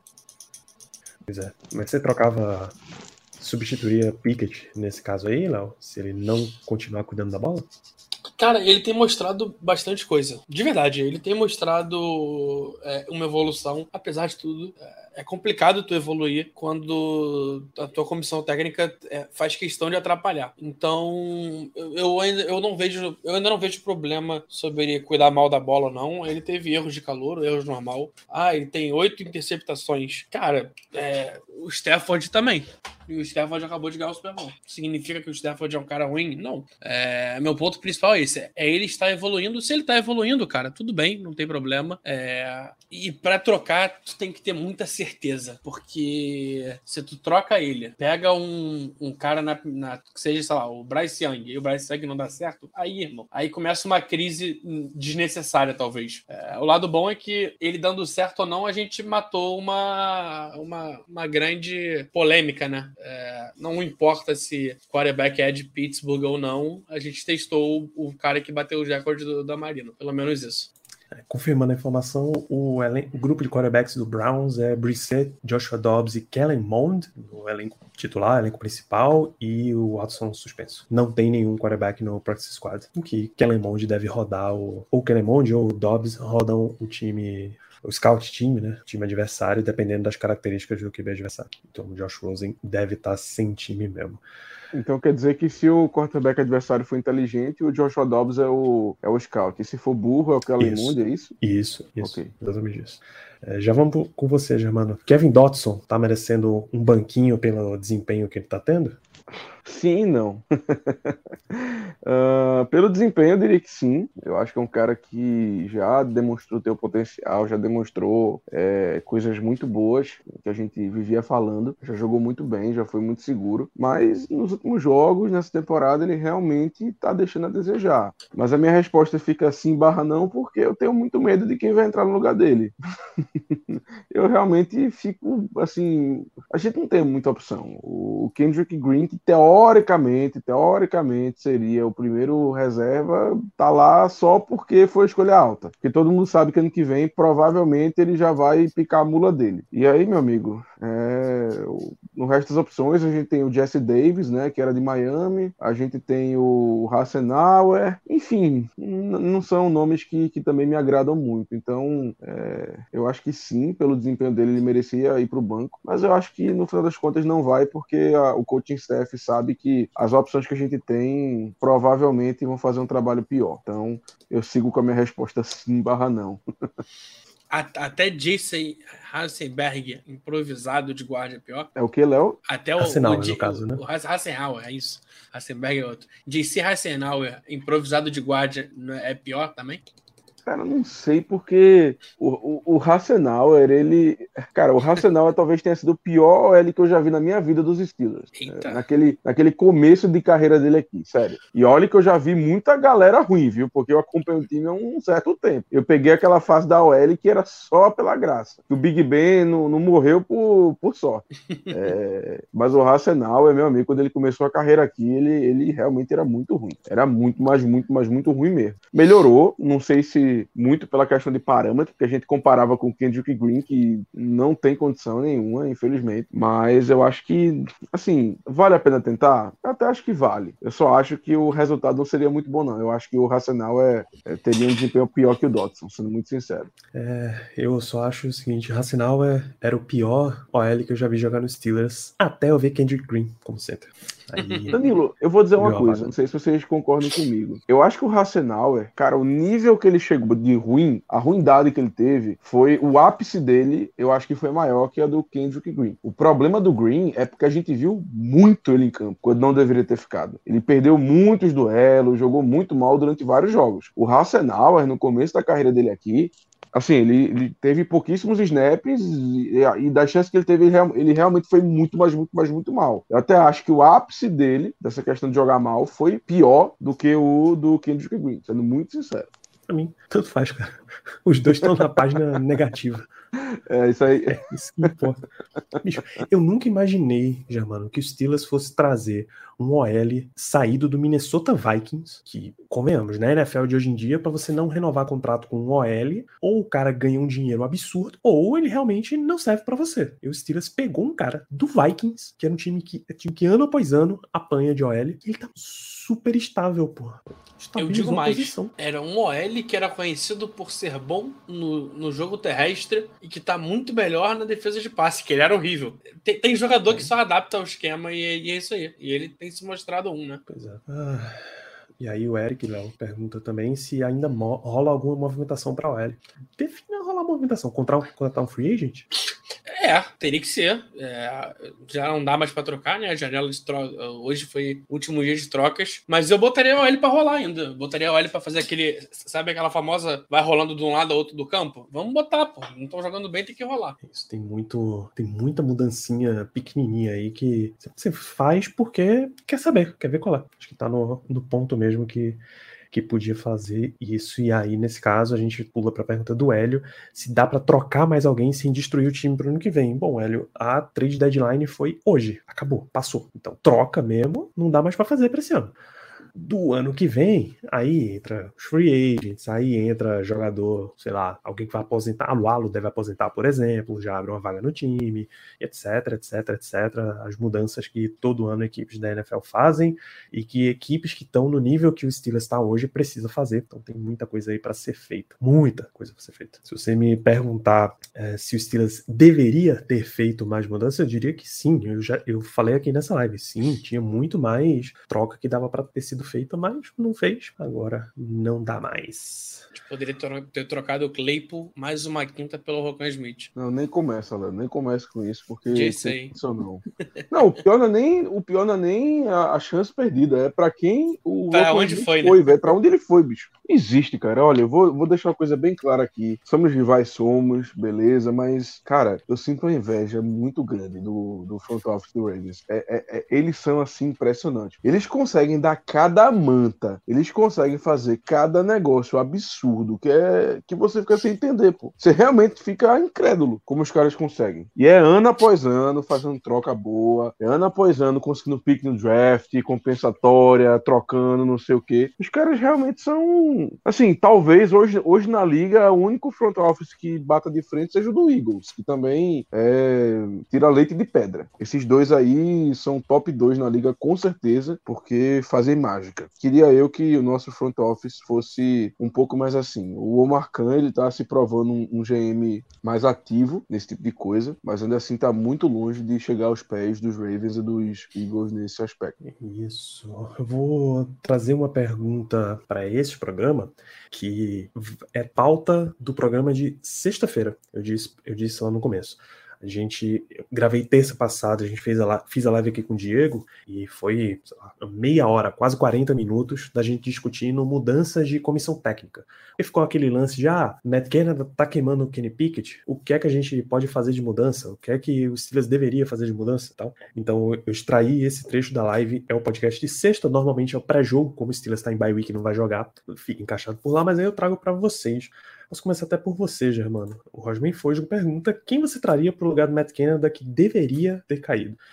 Vou te dar uma colher de chá. Você não precisa só pensar no agora, para esta temporada exata. Você pode pensar para 2023. Hoje, especificamente nesse contexto, você pode pensar a próxima temporada. Danilo, veja só, eu não, não, sou uma pessoa de chegar e dizer um nome específico, porque eu acho que é uma coisa muito, mas muito difícil, mas muito difícil mesmo. E você conseguir apontar um nome assim que você crave, é, a não ser em casos também muito específicos. Ah, é uma pessoa que tem uma relação com o time, uma pessoa que a gente já conhece Jesse, ou então, é, sei lá, um, um, técnico principal que acabou sendo demitido, que talvez agora aceitasse um cargo de coordenador ofensivo. Eu não vou muito, eu não vou muito por nome, não, mas o que eu queria ver, sendo muito sincero, e a gente até tentou isso com o Matt Kenda, mas não deu muito certo, é um cara mais jovem. É, são ideias novas, um cara que tem uma, uma cabeça é, que fuja um pouco da, da norma, vamos dizer assim, um cara que traga novidades. Tudo bem que o Matt Canada veio com essa. A gente,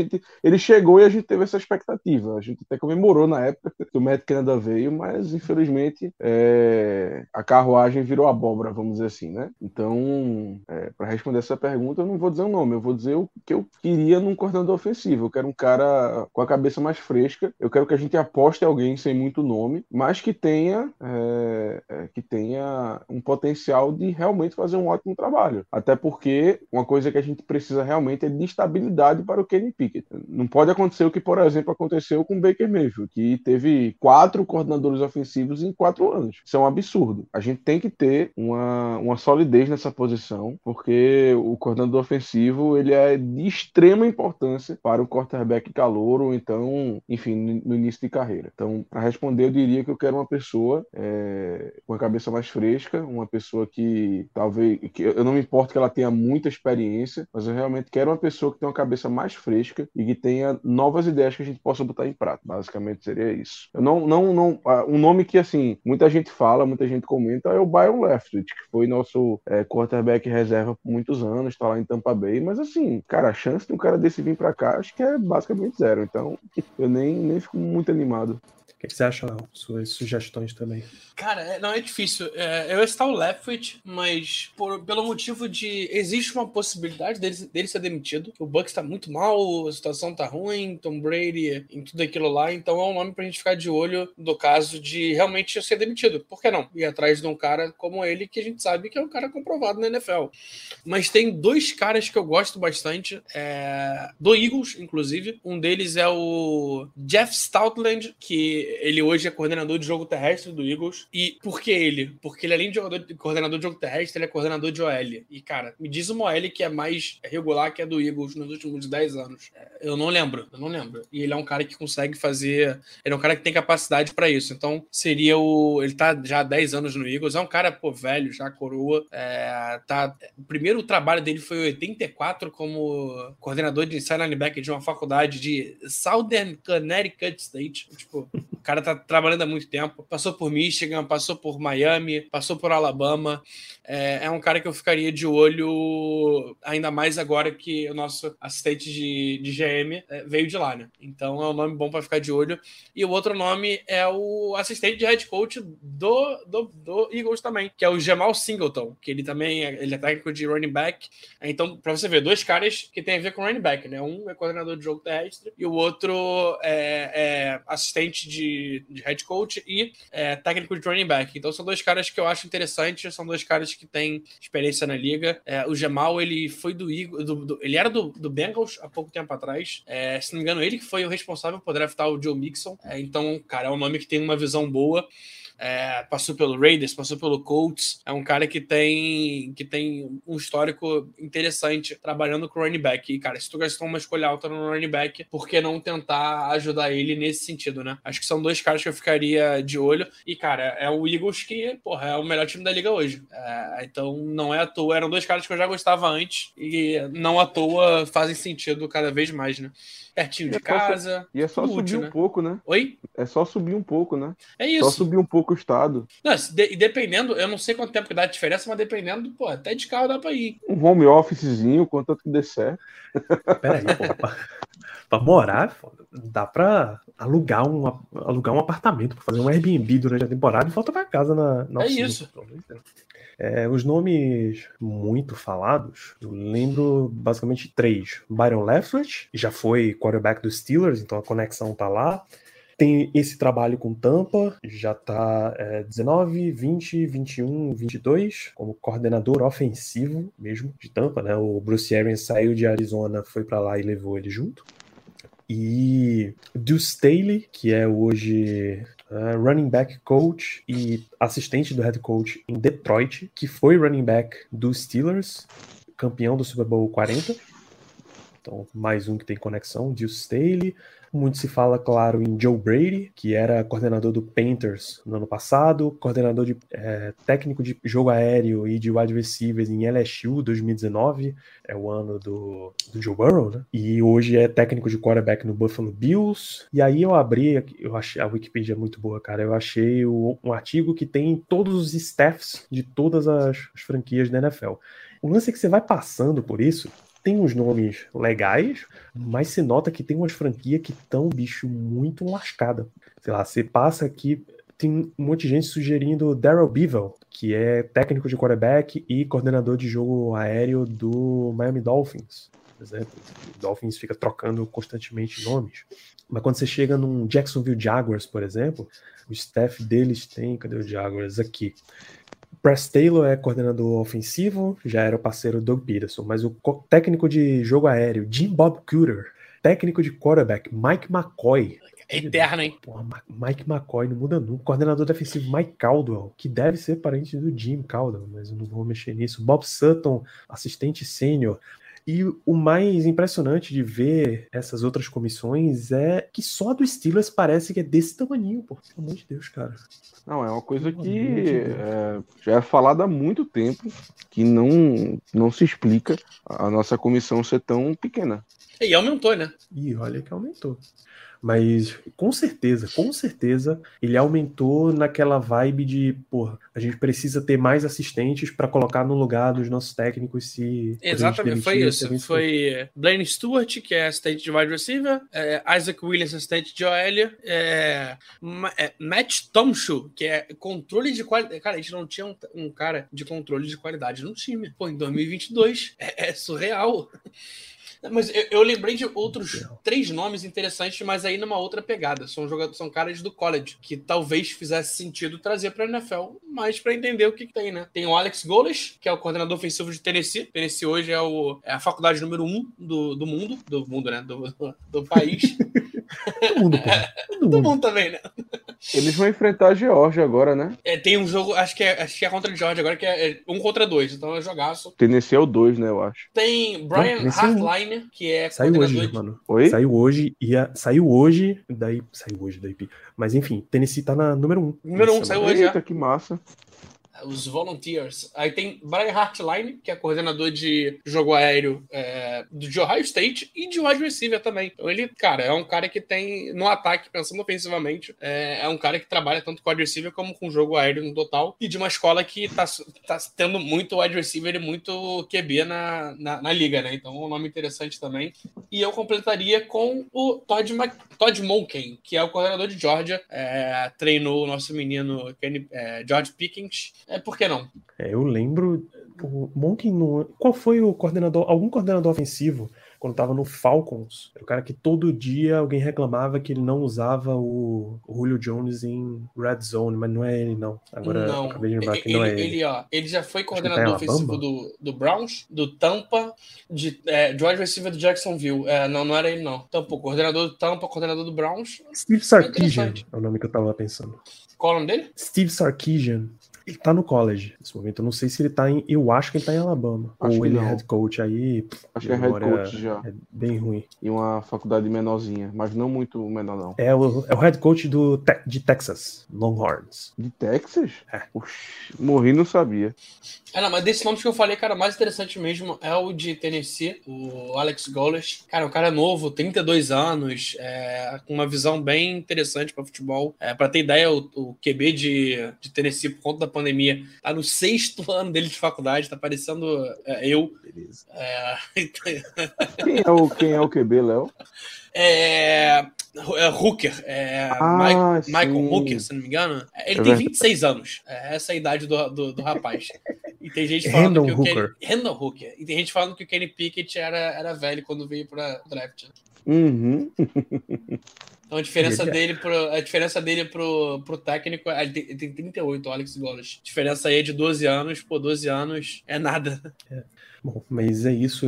Eu, vocês falam, se fala bastante de ter um nome jovem, cabeça fresca e tal. Eu prefiro, claro que eu quero alguém mais jovem, mas alguém que esteja na NFL já. Eu acho que quando você deu esse tiro de college, eu sei que foi um tiro muito mal dado, bem mal dado, Matt Canada mas que ele tá falhando miseravelmente, eu acho que você precisa dar uma mudada de direção e ir para um nome mais, mais experiente. Aí a gente citou caras que tá no meio termo desses dois aí. O que não vale é trazer os, os macaco velho, macaco velho mesmo, assim, de NFL, que porra. Ah, e tem também o. Agora que lembrei, o coordenador ofensivo que foi demitido agora do Colts. É, apesar dele não, dele não ser o cara que chama jogadas no Colts, é o, é o Frank Wright, é um cara que fez fazer um bom trabalho no Colts. O Colts tava sempre indo longe, tendo como wide receiver, porra, é meu primo, meu cachorro e minha mãe. É, não é muita coisa. o cara trabalhava bem. E o corpo do é Matt que... Ryan, né? Isso, os restos mortais de Matt Ryan. É, eu acho assim que, no mínimo, os Steelers podiam se colocar numa posição de se ajudar. Por exemplo, eu ainda tô na, na lista lá dos staffs da NFL eu cheguei até o San Francisco 49ers, que é o penúltimo da lista, afinal é ordem alfabética. E tem Kyle Shanahan como head coach e coordenador ofensivo, ele tem as duas funções, mas o assistente dele é Anthony Lynn, que até um dia desse era head coach na NFL. Até um dia desse era coordenador ofensivo na NFL também, sabe? Se você não vai substituir, você vai demitir e trazer um novo, pelo menos traz uma galera para ir ajudando. Não foi o que o Steelers fez com o coordenador defensivo no ano passado e ele assumiu agora, Terry Austin é um assistente, Brian Flores não é assistente assistente também de, de coordenação, além de técnico de linebacker. Então, dá uma ajuda aí, pô, pro cara, pelo menos. Não deixa, não joga embaixo do ônibus e deixa ele apodrecendo lá, não. Pô. Até porque ele já tá podre, né? Exatamente. E já tá fedendo já. Precisa dar uma, uma limpada nessa situação aí. O que eu, o que eu não queria ver eram uns caras como o Gary Kubiak. Ah, liga pro cara. Você tem um bom relacionamento, liga pro cara, tira ele da aposentadoria. Não, pô, deixa o cara descansar também. Tá bom já. E Joe Brady? Ah, Joe Brady com tranquilidade, pô. Tá é como, de co tá como técnico hoje. de QB, é. E, cara, acabou de sair. Ele era o coordenador ofensivo de do Panthers, apesar de ter aquele Panthers ser horroroso, mas ele, cara, tem histórico, né? E a gente tem dois técnicos que eram técnicos dele também, né? Entendeu? Faz, dá uma olhada aí, dá uma, uma agitada no cenário também, pô. Não precisa seguir 100% no, no espírito de conexões e, sei lá, ano que vem você me traz Heinz Ward porque ele teve um princípio de tentativa de ser head coach em, na XFL. Não vai atrás de Antoine Randall que é o técnico de wide receiver em Detroit. Você pode ter conexão, mas não precisa ir sempre na conexão, pô. Dá uma ajuda aí também. Inclusive, se não me falha a memória, o, o time do o time do, do Heinz Ward na XFL, o nome dele é San Antônio Bramas, por alguma razão. É, é isso mesmo. Eu Delícia, quando eu vi. Coisa maravilhosa. Que coisa maravilhosa. Parabéns. Já dá pra ouvir tal qual o William Bonner o, o tica da latinha. Porra. cara, e, Ainda que cara, seja água, mas dá pra ver a latinha. Mas no, eu, eu, eu achei esse eu achei esse site aí da, da, da Wikipedia e, cara, Matt Neg é coordenador, é técnico de, ah, não, não, de QB. Parabéns pra ele, mas pode continuar lá onde ele tá mesmo. Tá em cara, City, é, cara, ele tá treinando para, Mahomes. Para, para, para, para, Léo, para. É isso que eu tô dizendo, pô, tem limite também. Não, mas tem, tem Brian Johnson também, outro do Eagles, Brian Johnson, que é um nome interessante. É um nome que veio de college há pouco tempo, tá, tá indo pra terceira temporada no Eagles. É, tá trabalhando o Jalen Hurts e tá fazendo um puta trabalho. O Jalen Hurts chegou na NFL, na NFL era, nossa senhora, era o Ai minha cuda. E, cara, o, a gente viu o que ele fez na semana passada, né? Semana passada não, né? Anteontem. É, também não me inventem de trazer um Todd Downing, por exemplo. Cara, todo lugar onde eu vejo é Todd Downing e Nathaniel Hackett, pô. Todo lugar que eu vejo esse cara ser contratado, o bicho, ninguém viu o que esse cara tava fazendo antes, não, pô. Só eu que fico indignado com, com esse cara sendo contratado. E aí, todo ano, algum quarterback vai pro saco porque Todd Downing assumiu como coordenador. É impressionante. É absolutamente impressionante. Então, fica aí nosso mais uma rodada de trocas de comissão ofensiva. Léo, bye week dos Steelers, qual o impacto que essa folga pode ajudar o time? Cara, é... vou falar primeiro de mim. É... Só de ter uma folga desse time já dá um baita alívio. Meu coração agradece bastante. É... Acho que não é só o meu, acho que todo mundo que tá aqui dá uma boa agradecida, mas é, é importante pro time. É, é porque é difícil, cara. Os nossos maiores problemas a gente precisa de técnico para resolver. E tu dá uma semana inteira pro time, pro time treinar com Matt Canada, eu não sei se vai piorar ou melhorar. Esse é o problema. É, é difícil.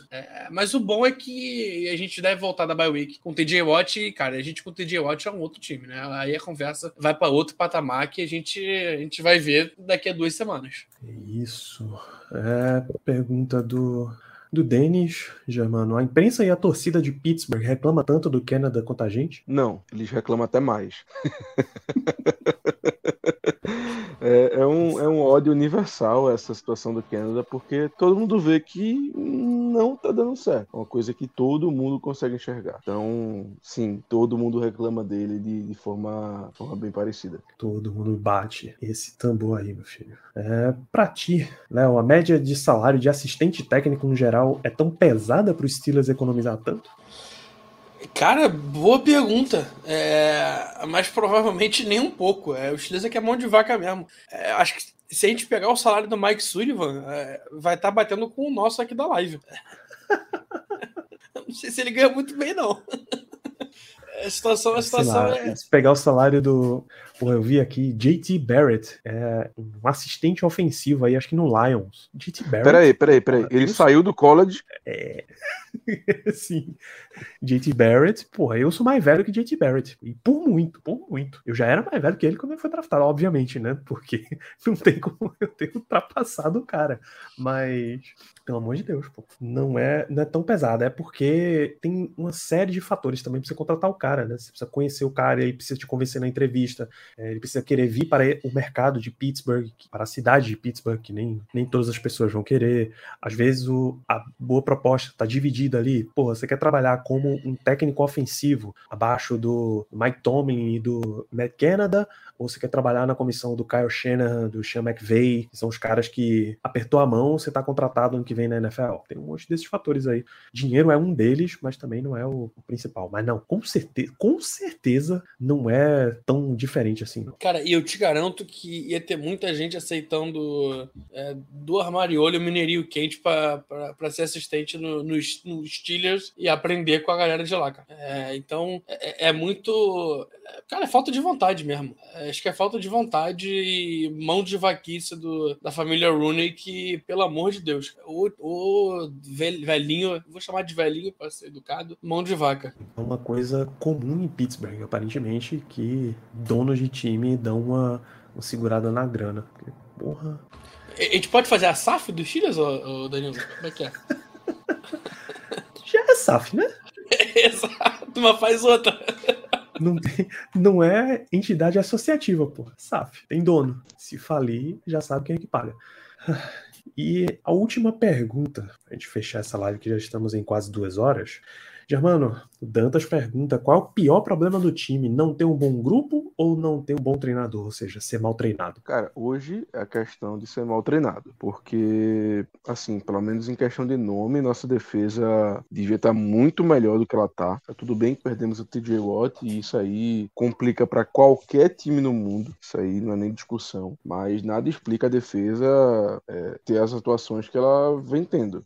Perdemos vários jogos porque a defesa simplesmente não conseguia segurar ninguém. Negócio muito absurdo. Contra o Jets mesmo, pelo amor de Deus. Ok, o Kenny Pickett teve os erros dele, teve as interceptações, mas assim, era o Jets. Por favor, era o Zach Wilson. Segura um pouco aí, vê se consegue, porque a gente gasta muito nessa unidade e até agora, salvo um jogo ou outro, salvo um jogador ou outro, eles não estão dando o retorno que a gente esperava. O ataque é, é muito jovem, mas eu entendo que nós temos bons nomes, tanto que se a gente parar para pensar, por incrível que pareça, a gente, na minha opinião, pelo menos, tem mais necessidade na defesa do que no ataque, para a questão de renovação de jogadores, de draft. O ataque é muito jovem, o ataque tem, tem nomes que eu acho que a gente tem como investir mais, tem como esperar mais um tempinho, e a defesa, a, e em contrapartida, a defesa, a gente não tem isso. É uma situação que a gente precisa mudar com mais urgência, apesar de que, em teoria, é, isso não deveria ser o contrário, né? O ataque a gente precisar injetar mais talento na defesa, não tanto pela, pela pelos nomes que a gente tem, pela expectativa que a gente tinha. Então, diante disso tudo, eu acho que o problema hoje é muito mais uma questão de treino mesmo. A gente sabe que o ataque com o Matt Canada não está funcionando muito bem, não está fluindo. E a defesa também não está nos seus melhores dias.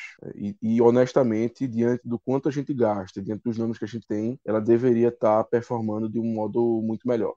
O que, é que você acha, Léo? Eu tô com o Germano. Acho que é, é, O problema é o time tá mal treinado mesmo. É, e, cara, não tem psicológico nenhum, cara. É, é, é surreal como.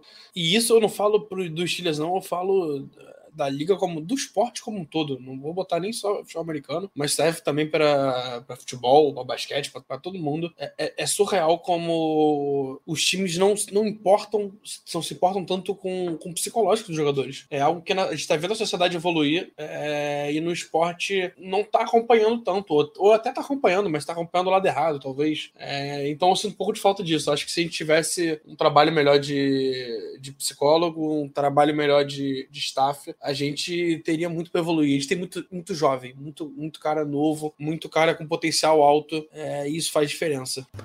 É isso mesmo. É mal treinado, assim, de você ver que o time investiu até, né? E em vários setores, porra. E os investimentos que eram para melhorar o time em uma direção não estão te dando essa direção o Steelers tinha o pior jogo corrido do ano passado, toda a liga. Desculpa, pior defesa contra o passe, contra a corrida de toda a liga. Ele continua tendo uma defesa contra a corrida tenebrosa, mesmo tendo investido. Contratou linebacker, contratou linha defensiva, fez troca por defensive end, outside linebacker, aliás, etc. Fez um monte de investimento em draft e em free agency e continua essa situação. Você fez, você continuou reforçando o teu grupo de wide receiver, se draftou quarterback e não não mexeu muito a agulha não, cara. Ao contrário, piorou, né? O ataque com Ben Roethlisberger, no teste do olho, o ataque com Big Ben emperrava, mas dava uma andadinha. Em estatística, talvez seja bem pior até. Ben não lançava tanta interceptação. Não, se a gente pegar o mapa de passes do Kenny Pickett e o mapa de passes do Big Ben na temporada passada ah, é outra e, coisa. e apagar o nome, eu vou ser sincero, eu não sei dizer qual é qual, sendo muito sincero mesmo. Eu já acho parecido. No não, quesito, a gente não, então, não tem jogadas longas. Não, eu falei isso. Ah, tipo assim, é, eu não sei é dizer parecido. qual é qual. Se você apagar o nome, eu não vou saber dizer qual é o do Pickett. Não, é, é parecido, não, é igual. Eu pensei uma Sabe? coisa e falei outra. Mas não, realmente, é, não só isso. É... Cara, com Big Ben antigamente ainda tinha uma diferença ou outra que ele tinha, é de novo a palavra, é, é, que é difícil achar uma palavra que represente tão bem ela, mas ele tinha o famoso currones de desligar o microfone, por ser um QB de 20 anos de liga, ele desligava o áudiozinho do, do Matt Cannon e jogava ele, ele chamava, ele virava o próprio coordenador ofensivo, né, o próprio play caller, e, cara, quantos, quantos jogos a gente não ganhou assim, é, com o Big Ben botando embaixo do braço falando, cara, fica na tua aí, deixa que eu resolvo aqui agora. A gente não tem essa possibilidade hoje porque a gente tem um calor, é outra situação, é diferente. É... Difícil, cara, difícil. O time piorou em muito em muitas coisas. É, esse ano não é. Esse ano a defesa do jogo terrestre tá até decente, vai. Não tá tão ruim assim quanto a gente tem falado. A gente tem pego times é, que são bons no jogo terrestre e tem conseguido segurar bem eles. Mas, cara, a defesa do jogo. A defesa no jogo aéreo é, é a segunda pior da liga em jardas cedidas. É só a do que cedeu mais jardas. É a, é a defesa que mais cedeu touchdown aéreo. É, é bizarro. Então é isso, é um time mal treinado, assim, que é loucura, é a primeira vez que eu vejo Steelers investindo em profundidade. O Steelers perdeu um corner, foi atrás de mais dois, o Steelers trouxe mais safety, o Steelers contratou e draftou na linha defensiva, fez troca para trazer mais um, tá trazendo mais um corner em troca, botou mais wide receiver, a classe média de wide receiver ali, a segunda, terceira prateleira, ele substituiu inteira, foi atrás de retornador, foi atrás de special teamer, e você aumentou a profundidade do time, mas o topo desceu. Mas tem sua importância, pensando tem, no rebuild, por exemplo. Tem, pra caramba. Porque em tese agora Até precisa você... melhorar os caras de cima, né? É, e para você testar e saber o que é que você consegue dar início pro teu time, claro, pô, você tem que ter profundidade mesmo. Mas assim, não era para o time ter a possibilidade de investir em profundidade e o topo despencar tanto, né? Sim. Então é isso que me dá uma, dá uma assustada. Mas no final, Dantas, a tua resposta é, é um time mal treinado mesmo. Mal treinado, não tem o que falar, pô. Tem, tem bons jogadores, mas eles não, não têm a plataforma para se apresentar no nível que deveria. Que é o que será o nosso comentário final. A gente vai fechar essa live com um pouquinho mais de duas horas. Germano Coutinho, suas considerações finais para a gente acabar por hoje? Simbora. É, bom, é, agradecer mais uma vez aí a companhia dos colegas nesse podcast, a, a companhia dos nossos queridíssimos e fiéis ouvintes. E eu fecho o programa com a notícia positiva. Não teremos derrota esse final de semana. é uma notícia maravilhosa. Vai ser um final de semana tranquilo, sem estresse no domingo, sem maiores problemas. Vamos tentar curtir, vamos tentar espairecer, fazer outra coisa, porque essa temporada ainda vai ser muito longa mesmo. Então, é isso. Here we go. É isso, Léo. Suas considerações finais. Você já preparou a, a sua playlist aí da, do seu streaming preferido? Você assistiu qualquer outra coisa no domingo que não é NFL? Ah, tem muita coisa boa para ver, tem muita coisa, muita série lançando aí, tem muita coisa legal para ver, mas é, não vou me aprofundar muito, queria só agradecer o pessoal que nos acompanhou aqui na live, que está nos ouvindo também podcast. É, e sobre o time, eu vou me manter em silêncio, em luto, pela permanência de Matt Canada. Isso, segundos de silêncio que deixaremos vocês aí refletindo sobre a situação desse time, porque a gente fecha esse programa de hoje só pedindo para que vocês continuem ouvindo o podcast, assistindo as nossas lives e compartilhando para mais gente, para a gente ir chegando para mais torcida, porque se a gente vai sofrer com todas essas derrotas, pelo menos vamos sofrer em conjunto, nós todos neste grande abraço ao Pittsburgh Steelers e deixo para vocês aí. Grande abraço e até semana que vem. Porra, aliás, preciso, eu acho que eu não preciso avisar que a gente não tem live nesse domingo, né? Já que a gente entra ao vivo depois de todo o jogo dos Steelers. Porra, vamos pra praia, pelo amor de Deus. Grande abraço.